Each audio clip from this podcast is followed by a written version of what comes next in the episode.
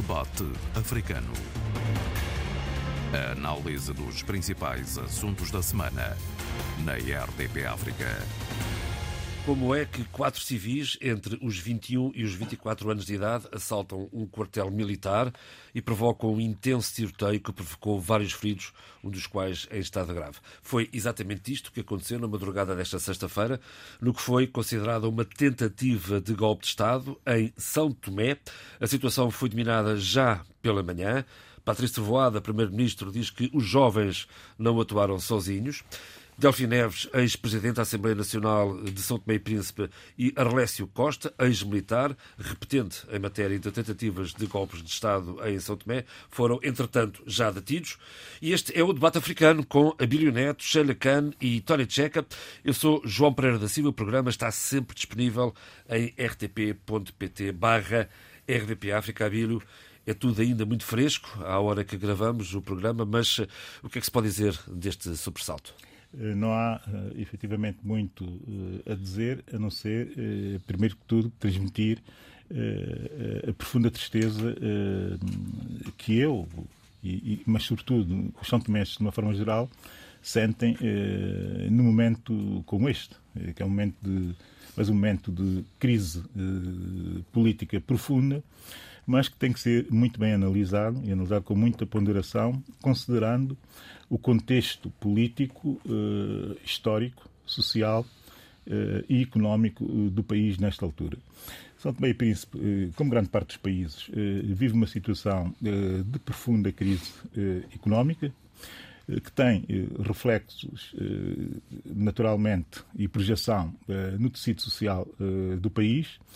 A pobreza aprofunda-se, quando o sentido da saída da pobreza eh, não está a ser naturalmente cumprido e não está a ser cumprido porque nós somos incapazes de cumprir esse, esse objetivo com mais celeridade do que aquilo que nós temos vindo a fazer e até temos vindo a fazer de forma muito passiva, naturalmente isso acumula uma série de doenças sociais muito difíceis, muito difíceis de resolver e, sobretudo, de resolver instantaneamente, eh, porque toca muito com as expectativas eh, do todo social eh, que habita e que também está fora do país.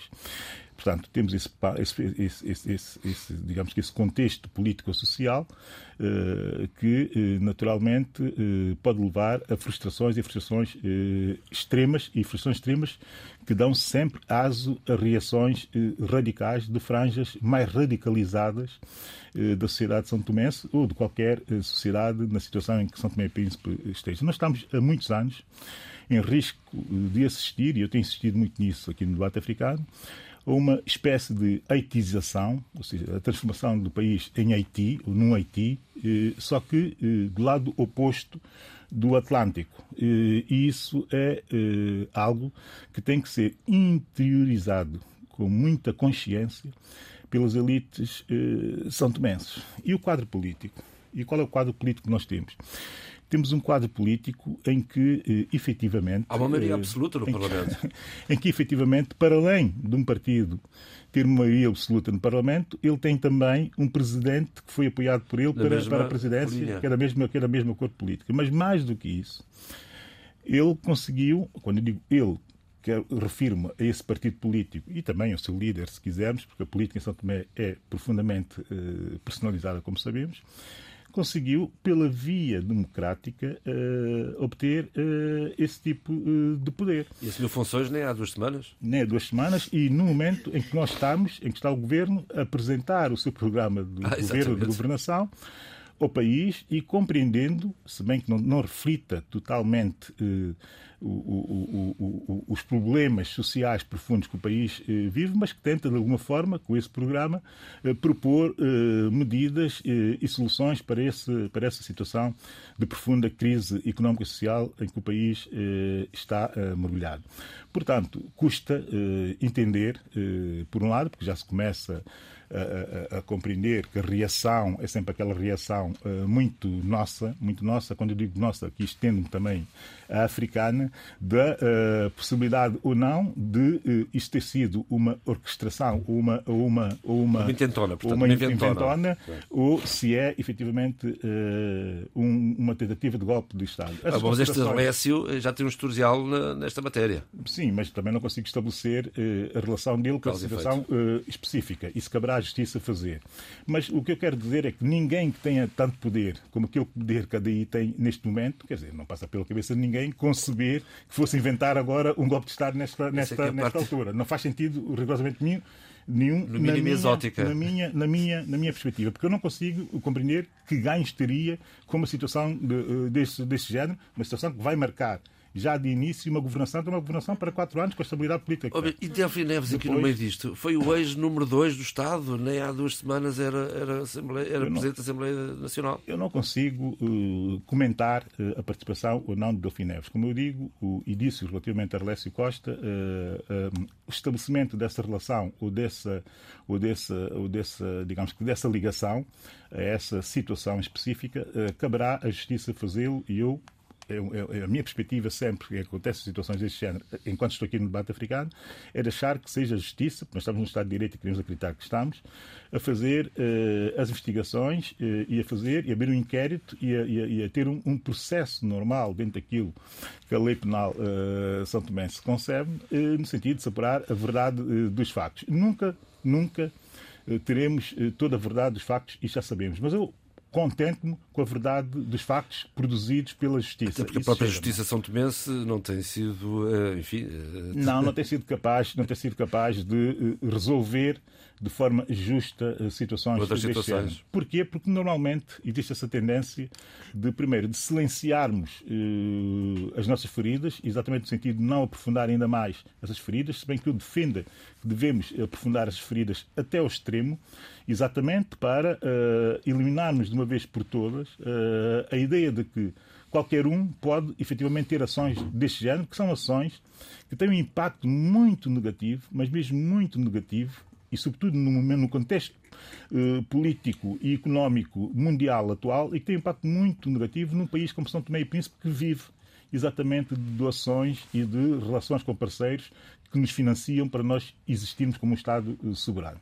Dito isto, e não vou dizer muito mais para não ser muito especulativo. Entretanto, eu tenho que dizer com toda a honestidade que já nas redes sociais haviam sinais de alguns setores eh, bem, bem, bem identificados com uh, alguns poderes fácticos, que são mais poderes fácticos, mas também poderes políticos do país, que vinham uh, em comentários nas redes sociais, uh, de certa forma, antecipando a possibilidade de acontecer aquilo que aconteceu hoje. Mas mais do que antecipando essa, essa, essa, essa possibilidade, uh, essa eventualidade, se quisermos, quase que manifestavam uma espécie de estímulo a que isso de facto acontecesse.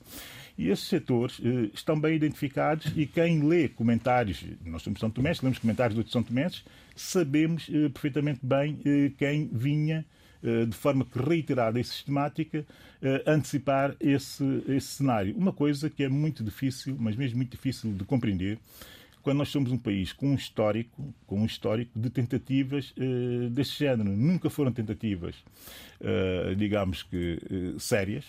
aliás, as primeiras tentativas foram inventadas. Essas sim, inventou, essas sim, inventou. Antes ainda, é dos, histórico. Antes, antes, ainda dos ataques das, das pirogas, houve as tentativas dos anos 70, não é? E, e, e do período revolucionário, e essas hoje sabem-se, e sabe-se perfeitamente bem, porque estão e, investigadas e porque estão uh, pesquisadas e porque estão também uh, refletidas em estudos, estudos de história e, e, e por historiadores uh, sérios, de que foram inventonas. E depois, já na Segunda República, tivemos algumas tentativas, mais ou menos com o perfil desesperado, digamos, daquilo que aconteceu hoje em São Tomé e Príncipe. Portanto, o atual governo, o que tem que fazer e tem que compreender, e eu disse aqui na semana passada que eu via muito pouco peso político o, o, o, no perfil coletivo do Executivo. Esse peso político era uh, obrigatório uh, que existisse. E era obrigatório que existisse, e eu não fui claro ao dizê-lo, e digo agora, sim, uh, era obrigatório que existisse exatamente porque o país está numa crise tão profunda, tão profunda, que não pode ser governado de forma normal.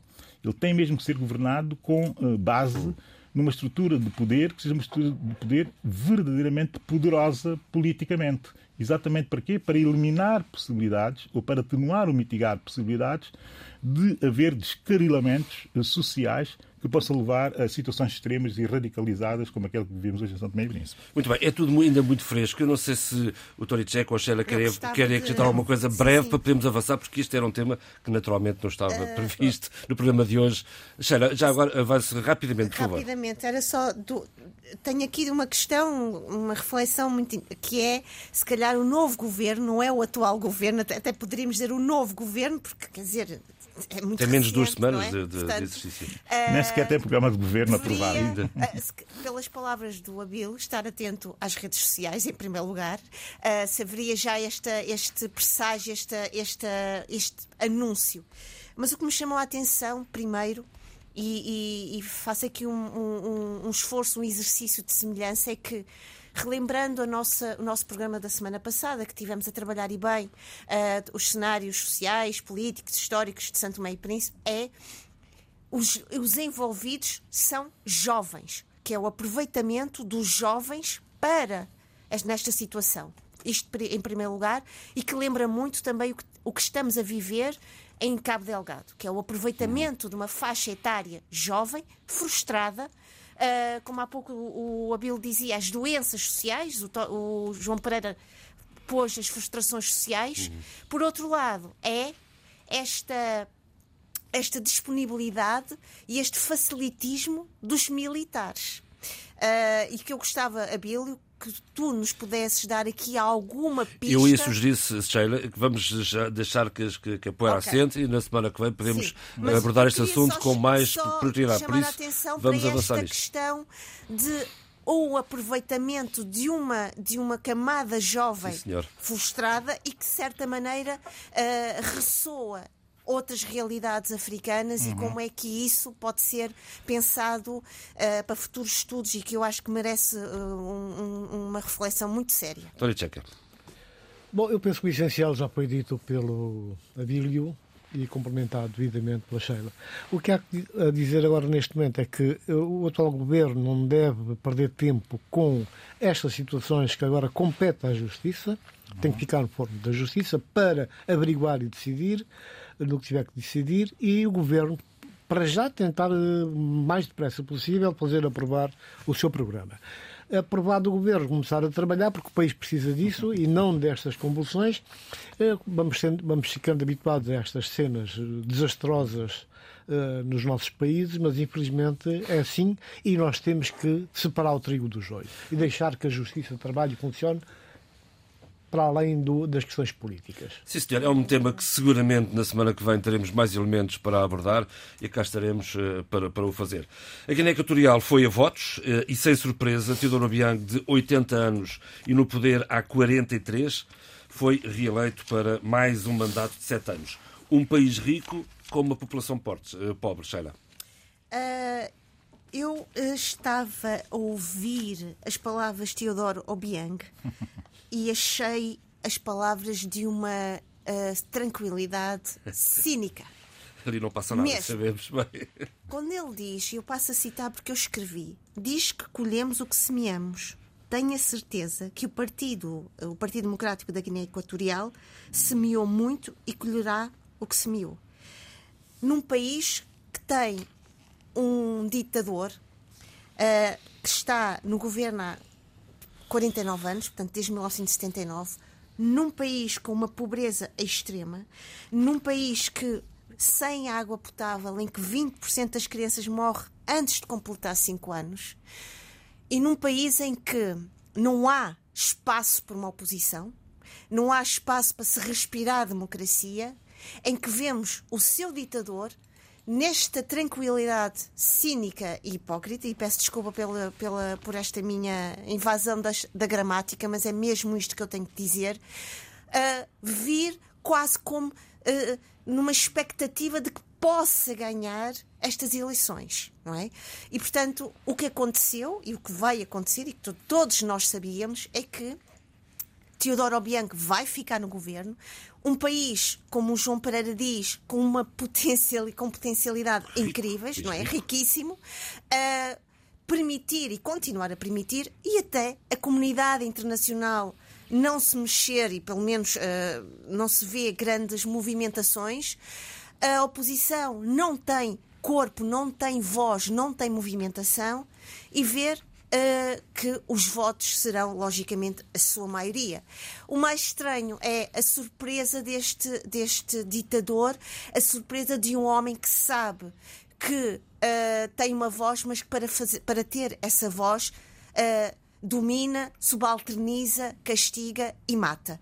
E, portanto, as minhas palavras são só apenas é lamentável uh, que continuemos a testemunhar no, na nossa, no nosso continente africano e termos o homem político mais antigo no poder.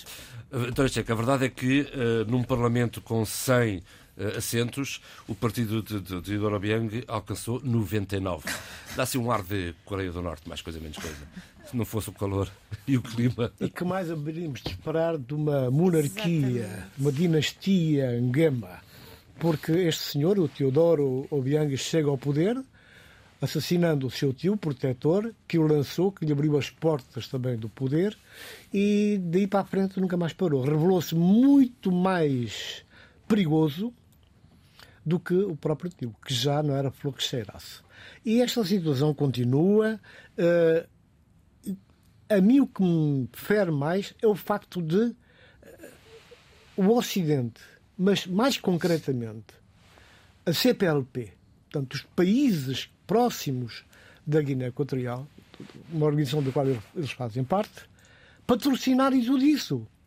Porque a toda... Guiné Equatorial faz parte da CPLP e deve ser dos poucos países pagantes da CPLP. Paga as cotas, ah, é. precisamente é. para poder ter ah, voz ah, ativa é. ah, é. e precisamente para poder, inclusive, ter o seu lugar cativo. Portanto, é uma estratégia que tem muito a ver com aquilo que a Guiné, a Guiné Equatorial tem vindo a fazer ao longo dos tempos. Desde que a Guiné Equatorial rompeu com a Espanha, tem sido assim. Portanto, a força do dinheiro, a força do capital, muito capital, muito dinheiro que o país tem nos bolsos do poder e ante a pobreza daquela população. Uma população que vive miseravelmente mal, não há espaço para ninguém, para opinião, a comunicação social é silenciada e quem escreve ou fala algo mais que não esteja na cartilha do Sr. Obiang é reprimido e sofre as consequências. Portanto, não faz sentido que a, a CPLP esteve presente. Nas recomendações finais disse. Disse umas coisinhas ao de leve, muito diplomaticamente. Não há espaço da comunicação social uh, oficial para, os, para a oposição. a questão da comunicação social, mas ao de leve não entrou no âmbito da questão. E mais, quer dizer, a União Africana é uma tragédia, uma vergonha, ainda por cima, uma delegação chefiada por um antigo chefe de Estado da Guiné-Bissau, que diz José que. José Marivaz. José Marivaz, que diz que está tudo bem, correu tudo bem. Quer dizer, tudo bem como? Qual é a bitola? Qual é a régua? Tinham lá 52 observadores, portanto, naturalmente tiveram. Quer dizer, não faltou. Não faltou. Bem o que se passou. Eh, não é uma equipa, várias equipas de observadores que estiveram no terreno e que nós sabemos como é que decorreu o ato. É que os próprios uh, uh, candidatos do partido no poder estiveram a dirigir as mesas. E enquanto que a oposição, a única oposição aceite, uhum. não teve acesso a qualquer forma de seguimento, de participação. Portanto, isso foi uma, uma, uma vitória anunciada, cinicamente uh, uh, avançada, para ele chegar aos 99, não chegou a 100% porque não quis. Não é? 99,7 é uma tragédia, um insulto à inteligência, mas também é, uma, é hora de os países da CPLP refletirem melhor sobre a questão da participação desse país na, na, na, na organização. Mas é um país, desculpe só, sim, sim, sim, é um regime que, que se dá a ousadia, ao desesperante de recusar um visto a um jornalista português que ia em missão de serviço, não um jornalista qualquer, um jornalista sénior, credenciado em vários países da CPLP, com trabalho feito e que pura e simplesmente não é permitido participar no ato eleitoral para não dizer aquilo que eles não querem, porque achavam que, naturalmente, se calhar, eh, poderia, a coisa poderia correr mal. Portanto, nós temos que ter esse, eh, essa, essa noção e não participar nesta situação vergonhosa. Oh, Tony Checa, João Pereira, deixa-me só dizer uma uhum. coisa. O Tony Checa trouxe aqui esta reflexão de uh, como é que a CPLP permite. Nós deveríamos ter feito essa reflexão logo ao início, quando a CPLP permitiu a entrada da Guiné Equatorial, ah, que foi mas foi simplesmente feita, um só que não, um des... Eu, eu lembro-me de ter ficado não, completamente desconfortável. Foi numa cimeira em Timor em que uh, uh, muita gente ficou desconfortável, não, mas o, o dinheiro não, pesa o dinheiro, muito, o dinheiro, cala O dinheiro cala e o dinheiro consente, não é? Ah, pois é. Ah, pois é. E concordo com as palavras do Tony Checa relativamente a esta censura de não permitir um jornalista de fazer o seu trabalho com seriedade. Uh, sublinha as palavras do Tony Checa. Bem, há duas formas de abordar a questão, a questão Guiné Equatorial. A questão, quer dizer, Guiné Equatorial enquanto questão, enquanto país, e, e também há uh, uma forma uh, mais eficaz, do meu ponto de vista, para não me perder e também para não perder um pouco de dignidade que pretendo ainda continuar a ter na minha vida, uh, que é usar um pouco da ironia. Eu quero corrigir o Tony Checa. o seguinte, o resultado não foi 99,7, o resultado acho que foi 96,7. Isso é muito relevante, porque de 99,7 99, eu fui acompanhando através do, dos meios espanhóis que fizeram uma, uma cobertura, diga-se passagem, muito interessante uh, da situação. À distância. Uh, sim, à distância, natural.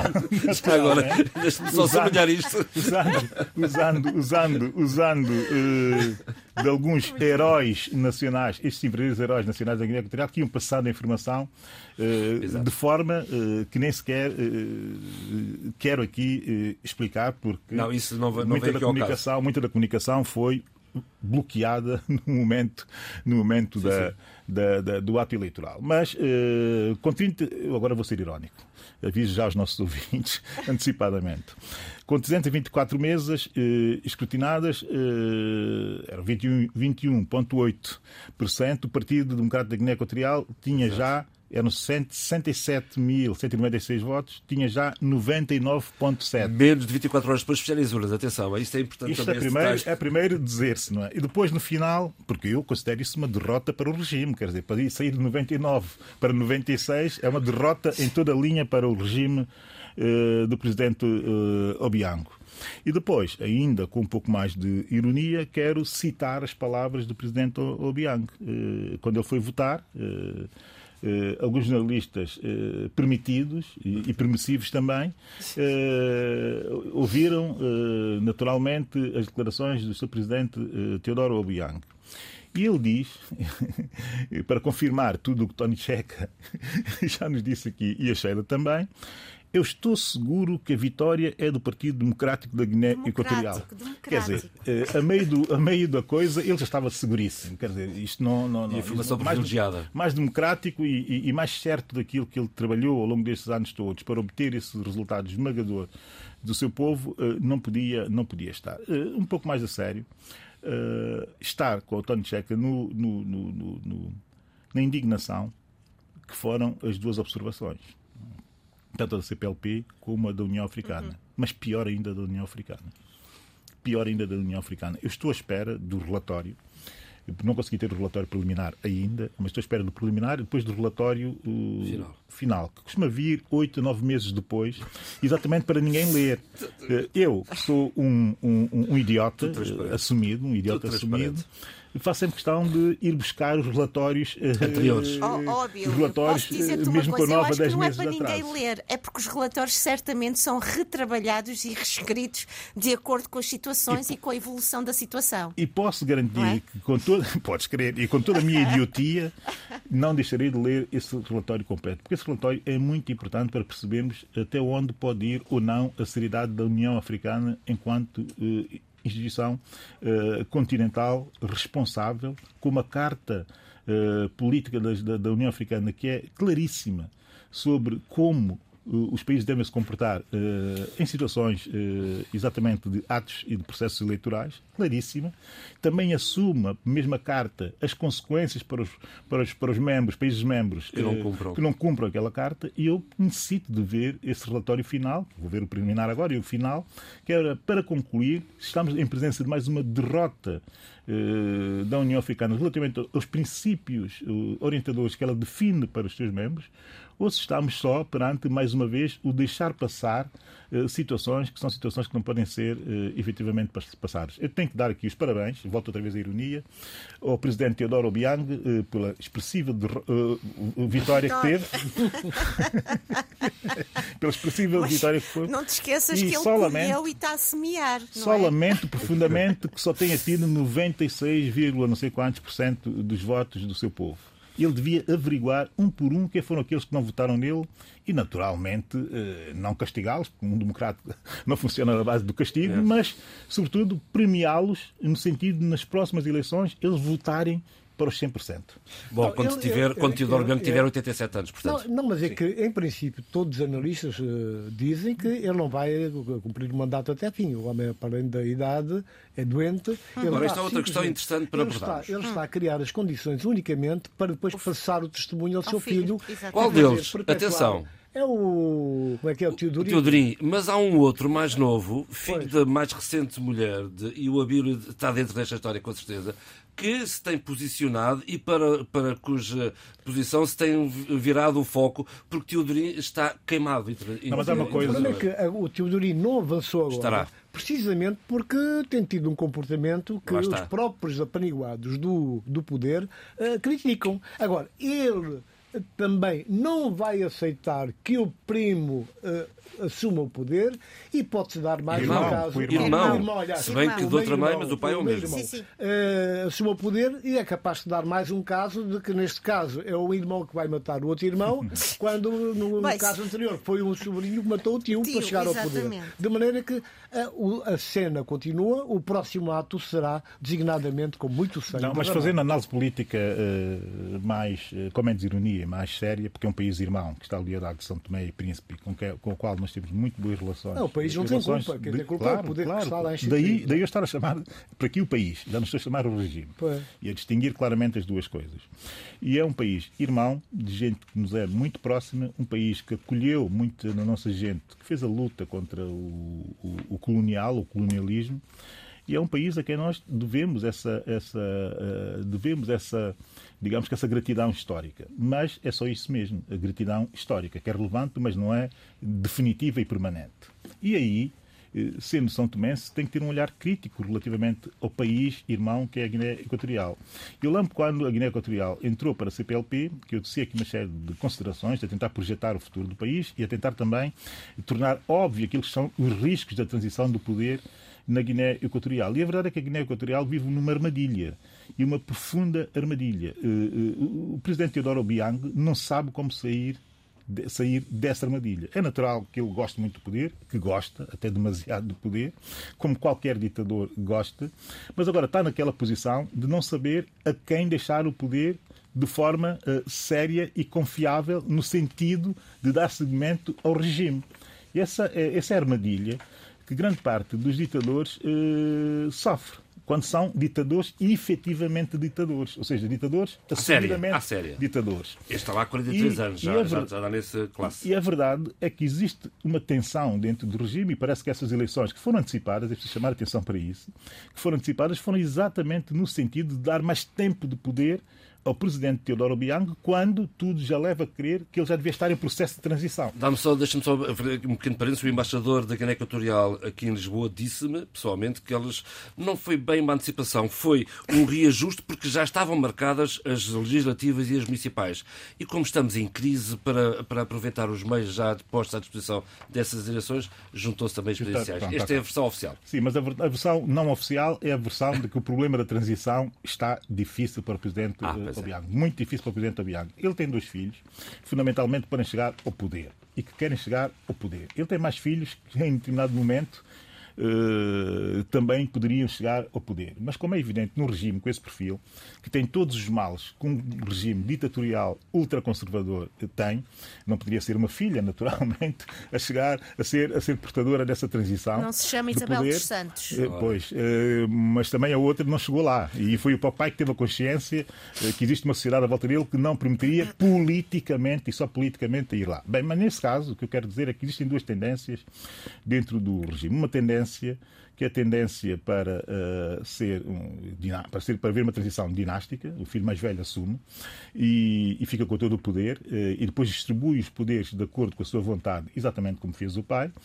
E existe uma outra tendência que é para o filho, que não é o filho mais velho, uh, assumir o poder. Isso porquê? Porque dentro do regime compreende uma coisa: é que se for o filho mais velho, Teodorinho, assumir o poder, todas as limitações que o regime tem e que gente que tem e que é muito poderosa economicamente tem, fica marcado por não poder usufruir plenamente e na plenitude dos seus benefícios eh, económicos, benefícios, eh, digamos que neopatrimonialistas, retirados do, da riqueza do país, de forma plena e clara. Enquanto que se for alguém menos exposto eh, a problemas eh, com o restante mundo, que pode criar problemas ao regime, que poderia haver aqui uma transição que facilitasse muito a integração uh, da Guiné Equatorial e sobretudo das suas elites, exato, das suas elites, outra vez uh, no mundo uh, que não está a aceitar com muito agrado a transição para o filho mais velho do presidente.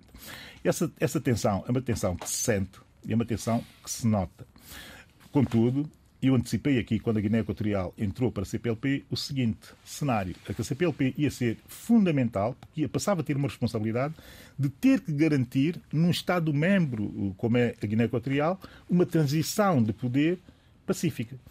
E nada garante que no caso da Guiné Equatorial, que a transição de poder vai ser pacífica. É preciso termos isso em considerações. Porque o que se diz eh, nos corredores, e eu termino já, é que foram os próprios militares a pedirem ao Presidente para manter-se mais tempo no poder e prolongar o seu mandato de forma a que o regime, de forma que o regime não se fragmentize. E esse risco de fragmentização num, num país tão complexo quanto é a Guiné Equatorial, porque é um país muito complexo, com etnias muito fortes a marcar, com equilíbrios que têm que ser mantidos para se manter como um país único e unido, uma soberania única e unida. Eh, nesta altura, eh, o risco de tudo poder vir a acontecer muito rapidamente perante o cenário da não, da não como é que eu ia dizer isso, da não eh, perpetuidade do presidente Teodoro Não, perpetuidade, ninguém é perpétuo. Sim. E como não é perpétuo, há de ter que haver, indeterminadamente, uma, uma, uma, transição de poder. E aqui o papel da CPLP vai ser, do meu ponto de vista, disse há 10 anos e volto a dizer agora, absolutamente fundamental. Porque se não intervir, vai deixar de ter um Estado-membro, vai deixar de ter outra coisa qualquer e vai ter um problema mais grave. Pequena provocação, o que é que achas que vai fazer? Eu acho que a CPLP, existe consciência dentro da diplomacia da, da, da comunitária, digamos, que eh, no momento da transição eh, o peso e a intervenção da CPLP, e eu digo a CPLP enquanto instituição, vai ter que ser eh, fortíssimo, porque se não for, não há nada que possa ajudar a Guiné Equatorial. Vai estar só muito refém de diversos interesses regionais e internacionais que, de certa forma, têm vindo a sustentar os poderes na Guiné Equatorial. o que eu acho é que, em função de um país desta natureza, com as características tal qual como se apresenta, uh, temos que pôr o romantismo de lado e temos que deixar de uh, analisar o país com normalidade, não é? Com a normalidade das ferramentas que devem ser usadas como um país normal. Neste caso, nós temos um país. O que é que são as Forças Armadas? É o prolongamento armado do braço armado do do poder. Uhum.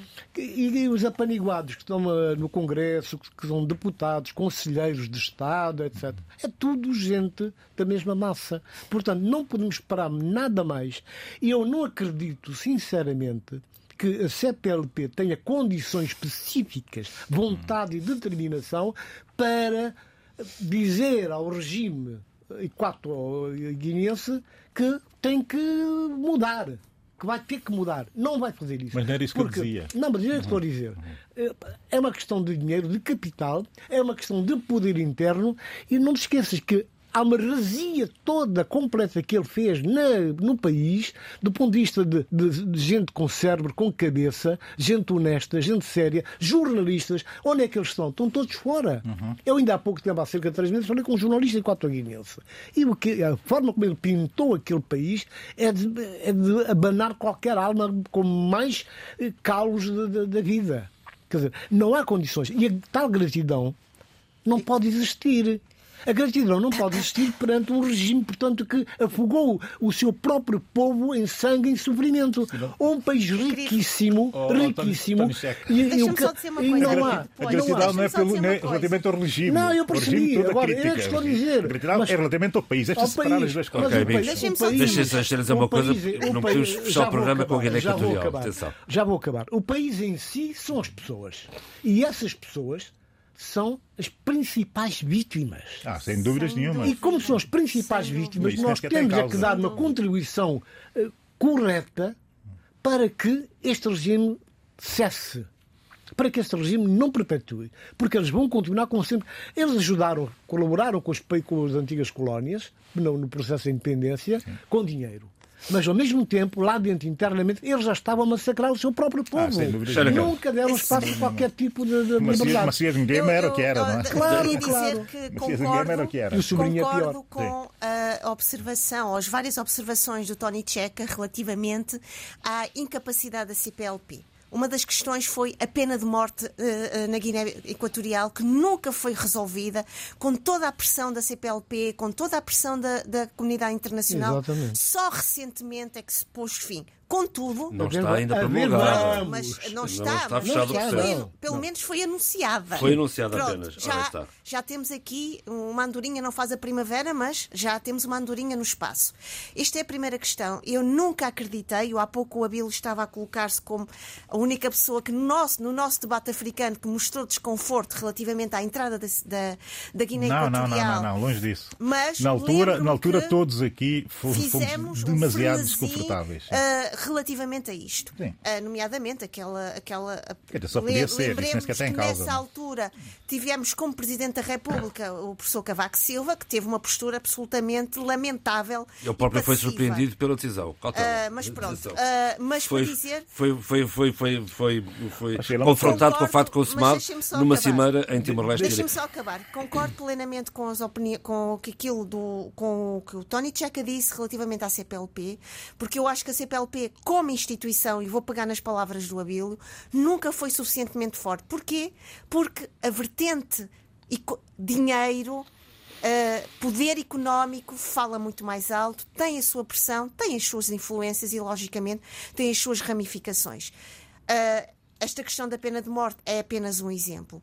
Uh, e dizer o seguinte: acho que relativamente a esta questão da gratidão histórica, percebo perfeitamente, Abílio, o que estás a dizer e concordo com o teu contexto, mas também acho que não podemos deixar-nos cegar por essa gratidão histórica e, como disse bem o Tony Checa, deixemos-nos de romantismos, porque senão, uh, daqui a pouco, relativamente à nossa relação com a Rússia e outros países, essa gratidão histórica também oh, nos iria cegar. Oh, Sheila, para seres, para seres Mas... justa, deixa-me só dizer o seguinte: para seres justa e para eu ser justo comigo próprio, uh, eu questionei aqui e questiono sempre a gratidão histórica. É? Sim. Uh, e, e questiono a gratidão histórica e tu tiveste o cuidado e a perspicácia de dizer para aqui a Rússia e a forma forma apaixonada, como muitos defendem no quadro atual, eh, a gratidão que temos relativamente à União Soviética e até transpomos para a Rússia e projetámos na Rússia. E projetámos na Rússia para termos simpatias sim, com, sim. com regimes que não são diferentes do regime da Guiné Equatorial, sejamos claros. Oligárquicos, ultraconservadores e, e o que se quiser. Mas, no caso da Guiné eh, Equatorial e da gratidão histórica que eu disse, e que eu disse, e que volto naturalmente a reiterar, é relativamente ao país que tem um povo, como disse bem o Tony Sheck, que tem uma história, tem uma história também trágica, que é a história desse regime, mas é anterior ainda se quisermos colocar assim a coisa, a história trágica desse regime. A relação com, os, com a Guiné Equatorial e, e, e, e, os São Tomenses não é sequer uma relação de regimes, nem sequer do pós-colonial. É anterior até ao pós-colonial. É preciso ter isso em consideração. é preciso considerar-se isso. E, não considerar isso é não perceber nada daquilo que eu estive a dizer isso, Não, não, não. Pelo amor de Deus, não. Fechar, acho que nós percebemos bem, é preciso é poder alargar a, a reflexão para outros, outros, outros paralelos. Uh, dizer também que concordo com, com as palavras do Tony Checa, é que é preciso olhar para o povo porque é ele realmente a vítima mais uh, uh, estrondosa e dizer que no meio destas eleições uh, a única ouvi a voz de Andrés Essono que era a oposição permitida que veio falar exatamente da, da situação de fraude eleitoral. E portanto esperemos que este país de acordo com, esta, com a nossa dinâmica crítica, esperemos que este país tenha ou venha a, a, a, receber uma voz forte, quer da CPLP, quer da União Africana, acima de tudo, que, que este tempo, que eu acho que é um tempo importante, nos permita refletir sobre estas realidades que nós estamos a viver tão fraturantes. Muito é? bem. Uh, falando de países uh, um, fraturantes, temos, eh, a semana passada falámos aqui na Guiné-Bissau, no arranque, finalmente, do Congresso do PAIGC. O Congresso realizou-se, fechou. Nessa mesma sexta-feira à noite, houve um sobressalto com a tentativa de detenção de Aristides Gomes, que de resto continua eh, escondido e continua com a polícia atrás dele. Nesta semana que passou, entretanto, também o Procurador-Geral da República foi substituído. Tória Tcheca, o que é que se pode ler destes acontecimentos? Bom, o que se pode ler é que a situação continua caótica uh, o regime cada vez mais agressivo, cada vez mais repressivo e tudo que mexe, nem que seja uma aragem leve, uh, tem uma arma apontada. Uh, ali tentaram, portanto, enxovalhar a figura do antigo primeiro-ministro Aristides Gomes e tentar, ao mesmo tempo, minimizar, diminuir o impacto do Congresso que eles sempre tentaram evitar que se realizasse. Portanto, tudo isso aconteceu. Quando o segundo grupo de militares chega às instalações onde corria o Congresso do PSGC, a quantidade de militares era tanta, tanta, e tão armados, tão fortes, ainda por cima com capucha em cima cair, tapando o, rosto. o, rosto. para não serem identificados, e não levavam uma peça do, de qualquer tribunal para que o Aristides fosse eh, conduzido à justiça. Rigorosamente nada. E quando se lhe, perguntar, quando se lhe perguntou ao comandante que lá estava, ele disse: Não, nós não temos nada. E depois é outro assunto. E até hoje, ainda nas últimas horas, uma das advogadas que defende Aristides Gomes foi ao tribunal saber qual era o problema. E é está o mandato, afinal de contas? E diz que não há nada. Nenhum mandato. Não há nem mandato sequer. E não há nada no, no, no Supremo Tribunal nenhum dossiê, nenhum processo contra os justiça. Como é que sai daqui? Então, então, está escondido. Como é que isto.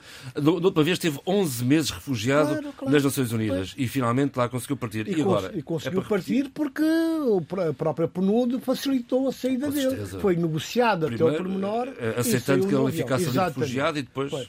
E depois ser enxovalhado. E, quer dizer, estava em casa, inicialmente em casa, fechado, sem poder sair, e lá fora, os homens que ele fez fossem parar às prisões por causa do tráfico de, de droga, os narcotraficantes, iam ali à, à, casa dele à porta. Isso foi há um ano atrás. Portanto, ele este esteve em Paris este tempo todo. Ele Agora, volta. Ele esteve em Paris este tempo todo, depois de estar um ano, quase um ano refugiado teve... no edifício das Nações Unidas. E agora esteve um ano e meio fora do país. Exatamente. E volta, e volta para, para o Congresso. Para o Congresso não volta clandestinamente, ele entra pelo aeroporto internacional de Bissalém com Oswaldo Vieira, faz a vida normal, está com os amigos, com a família e depois vai ao Congresso. E à noite, depois das 21 horas, aparece lá aquela em força. Pleno congresso. Em pleno Congresso, provocando o caos. Bom, como é que se pode sair daqui? Agora, como é que se vai sair daqui?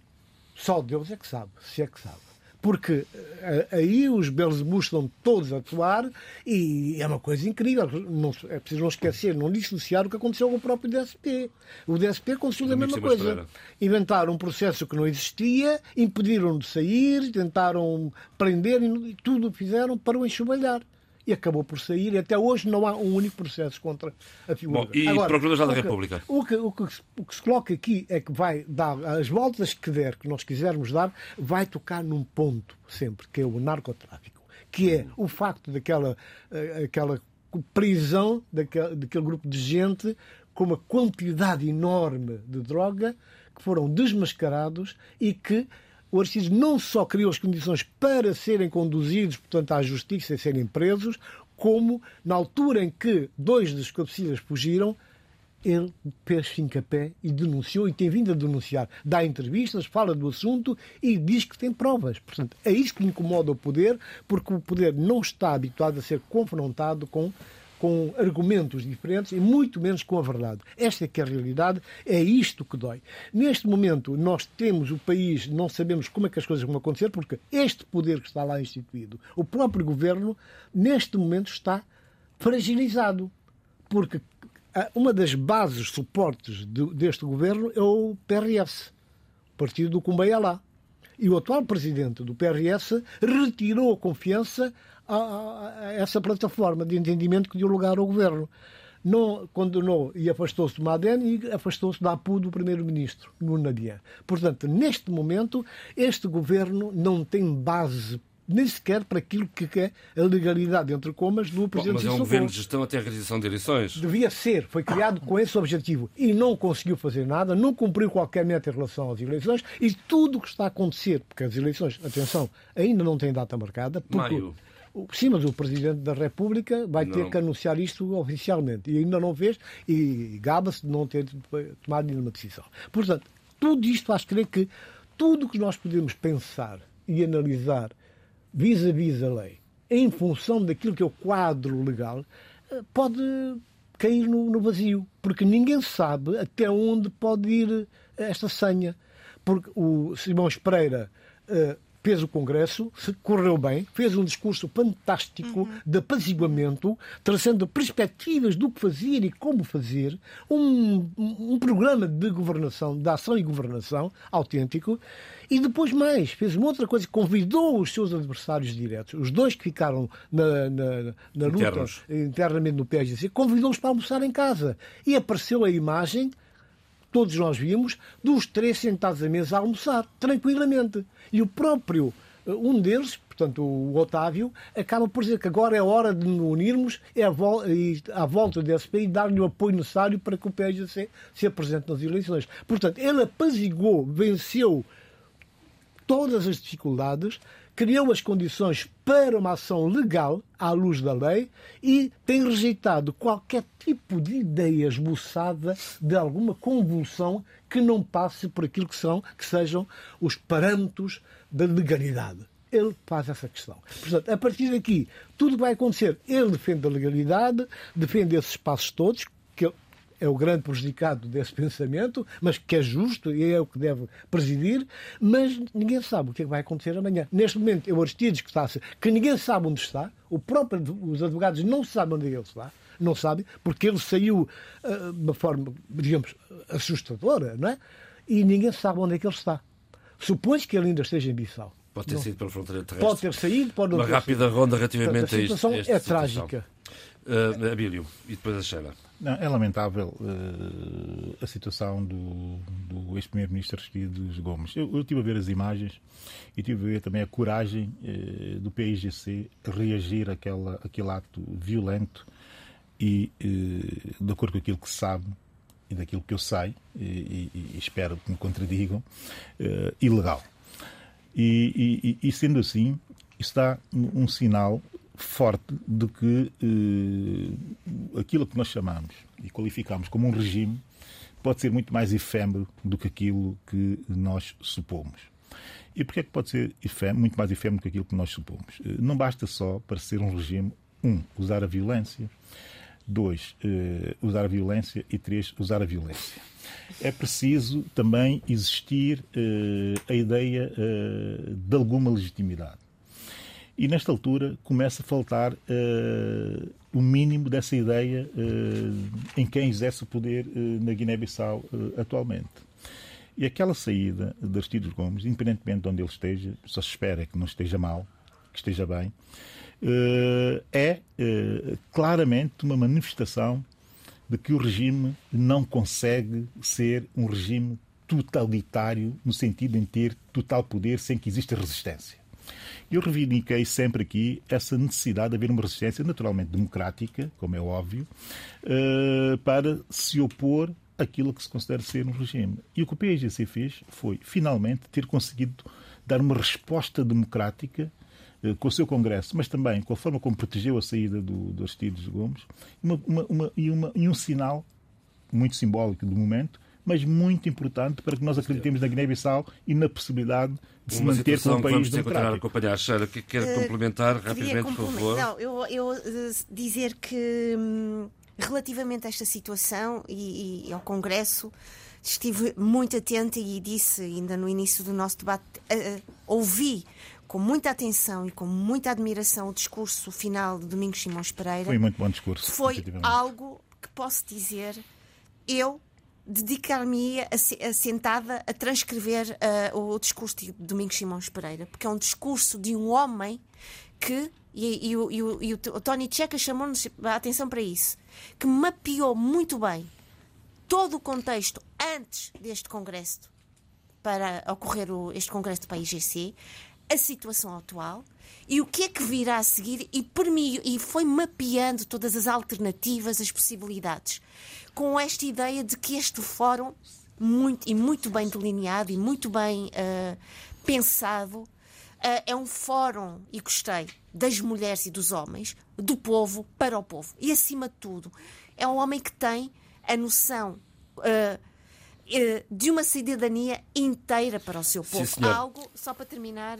Muito rapidamente temos que, temos que Porque acho que este é um discurso que é definitivamente um guia prático para um, uma governabilidade ou uma governação sustentável, uh, prática e, e, e, inteligente para um país que merece tudo. Vamos, vamos às propostas. Duas, uh, duas notas rapidamente. Muito, muito, rapidamente. Duas notas para o Otávio Lopes e para o João Bernardo Vieira, uh, que são pessoas que eu conheço, e que foram os opositores ou oponentes do, do Domingos Simões Pereira nesse congresso para dizer uh, exatamente o seguinte. Eu li o documento produzido pela candidatura de João Bernardo Vieira, muito bom documento, e é bom que se apresentem documentos, e era fundamental para o PSGC que o Congresso fosse feito com base em documentos.